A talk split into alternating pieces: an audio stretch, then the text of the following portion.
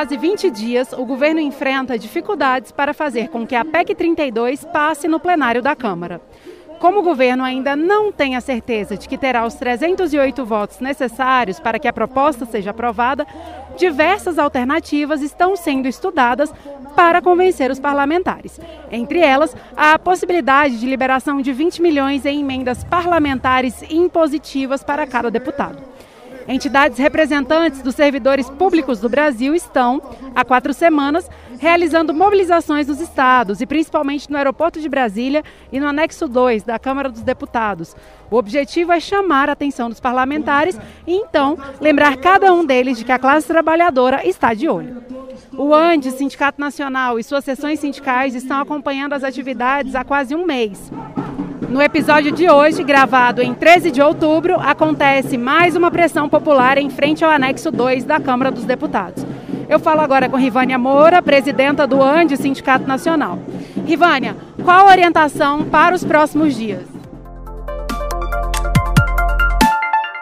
A expectativa é que a próxima semana, que se inicia no dia 18, de outubro a gente possa intensificar a participação aqui em Brasília. As nossas sessões sindicais, as nossas bases, que possam vir a Brasília aumentar a pressão sobre os deputados. Como foi dito no início, é, o governo procura de todas as formas convencer, entre aspas, ou seja, comprar agora os deputados para adquirir os 308 votos. Mas essa pauta encontra muita dificuldade dentro do Congresso Nacional. E essa dificuldade vem das ruas vem da luta, vem das mobilizações que nós temos feito toda semana nos aeroportos, no aeroporto de Brasília, principalmente em frente ao anexo. Fizemos no Ministério da Economia para denunciar essa política econômica nefasta que o governo tem implementado no nosso país, onde Paulo Guedes nada em milhões de dólares enquanto várias pessoas morrem de fome. Então isso também faz parte da política econômica desse governo. Na semana passada, as entidades do serviço público promoveram uma atividade, um ato em frente ao Ministério da Economia, e ali era uma forma de denunciar mesmo o paraíso fiscal do Paulo Guedes. Foram lançadas várias notas fakes né, de dólar com a cara do Paulo Guedes. Como que você avalia essa atividade? Há alguma expectativa de que outras atividades como essa sejam realizadas também? Olha, essa atividade, na nossa avaliação, foi uma atividade muito boa, muito vitoriosa. Porque era preciso que o movimento que está nas ruas pelo Fora Bolsonaro, que o movimento que está nas ruas contra a PEC 32 denunciasse o que Paulo Guedes tem feito no nosso país. E a gente precisa conjugar com a PEC 32. A PEC 32, vamos lembrar, desde o início desse governo, é a principal pauta do Paulo Guedes. Ele foi para o Super Ministério da Economia para aprovar o que ele chama de reforma administrativa, que vai fazer exatamente o que ele tem feito com essa política econômica, que é deixar a população sem saúde, sem educação, sem assistência social, sem previdência, enquanto eles lucram com isso. A semana do dia 18 é muito decisiva para a gente enterrar de vez essa PEC. Por que, que é decisiva? Dia 19 de outubro vai sair o relatório da CPI da Covid. O relatório já aponta 11 crimes que o governo Bolsonaro cometeu. 11 crimes que o Bolsonaro cometeu. Então é muito importante que nessa semana a gente vá para as ruas também para pedir que o Bolsonaro, exigir que o Bolsonaro pague por todos os crimes que ele cometeu. Então é fora Bolsonaro, é não a PEC 32, é todo mundo em Brasília para enterrar de vez esse projeto e derrubar esse governo que tem sido aí um governo genocida e de ataque à nossa vida, à nossa dignidade, à nossa condição de sobrevivência. Vamos ter atividade no aeroporto, em frente ao anexo, mas teremos outras atividades também, surpresa, como a gente fez a do Ministério da Economia. Vamos preparar grandes atos em Brasília na próxima semana. Não vai ter sossego mesmo, a gente não vai arredar o pé. O governo estava apostando que a gente ia desanimar, que a gente ia desistir, que a gente não ia conseguir manter durante tanto tempo a mobilização aqui. E ao contrário do que ele pensa, ou pensava, nós temos aumentado a mobilização. E a próxima semana tenho certeza que nós teremos centenas de pessoas aqui nas ruas de Brasília para denunciar esse governo e para pressionar os deputados e deputadas a não votarem nesse projeto da PEC 32. As mobilizações vão acontecer em Brasília, principalmente a partir das 7 horas da manhã no aeroporto de Brasília e no período da tarde a mobilização segue no anexo 2 da Câmara dos Deputados. Bom, a gente agradece a presença da professora Rivânia, que conversou com a gente a respeito das mobilizações que estão acontecendo há quase um mês aqui em Brasília. E agora a gente vai falar de um assunto muito importante. Eu estou com Gustavo Seferian, que é da assessoria jurídica do Sindicato Nacional e da diretoria. E eu queria, Gustavo, que você me explicasse o seguinte: como é que funciona essa questão de liberação de 20 milhões em emendas parlamentares impositivas para cada deputado? A gente sabe que o Arthur Lira está aí tentando convencer os parlamentares votem a favor da PEC de qualquer maneira e uma das alternativas é liberar essa verba. Como que isso funciona? Isso é legal, não é legal? Até que ponto o governo pode ir liberando essas emendas?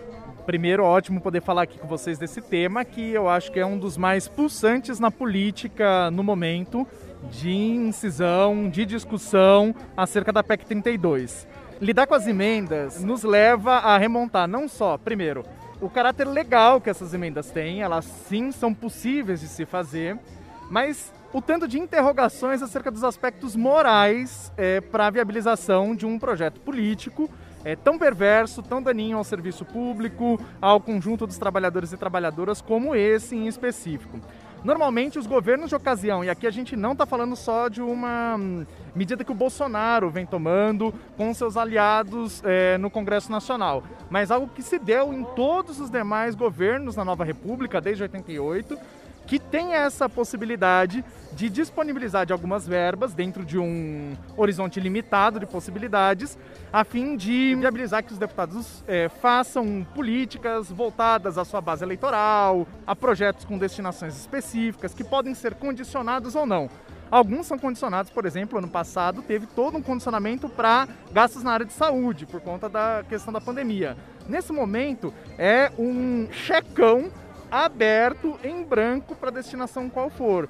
Isso para poder fazer obras, atividades, financiar entidades que eventualmente dê sustentação a esses é, deputados como um todo e que servem, no final das contas, e para a gente usar do jargão negocial, de compra desses votos por uma saída que ela é institucional, legal e que, bem, a gente tem que discutir moralmente esse elemento e tem que colocar público, né?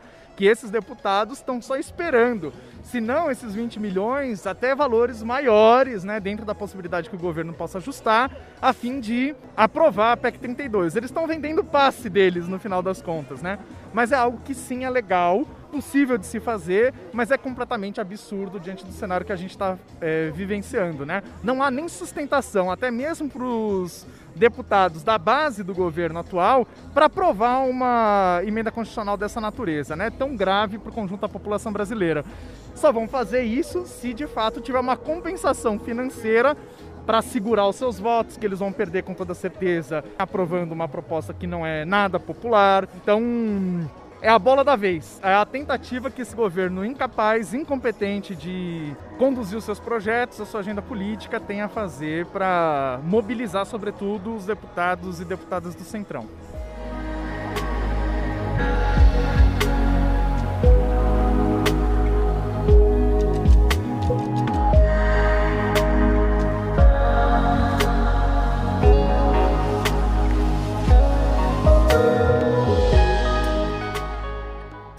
Certa forma, Gustavo, isso que está acontecendo é o governo mostrando o desespero dele para conseguir os 308 votos e então aprovar a PEC, né? A questão também do Paulo Guedes, né, que a gente viu na última semana, o paraíso fiscal do Paulo Guedes, então o governo vai perdendo força e percebe que até os próprios que antes estariam a favor da PEC 32, agora já percebem que esse governo não tem a menor capacidade de aprovar uma PEC como essa. De fato, uma PEC que acaba com o serviço público no Brasil, mas também para um governo que já mostrou que é incapaz de continuar no poder.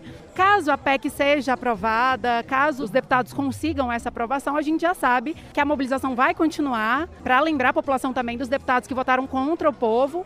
E eu queria que você fizesse, na verdade, agora uma última análise a respeito dos próximos passos. Essas suas considerações são ótimas, Jamile. Eu acho que só tem um ponto a arrematar, já que você mencionou o Paulo Guedes, né? Não vou nem falar da questão dos investimentos em offshore, o enriquecimento dele às custas do desprestígio das condições materiais da população brasileira, em razão do aumento do dólar, do euro, etc.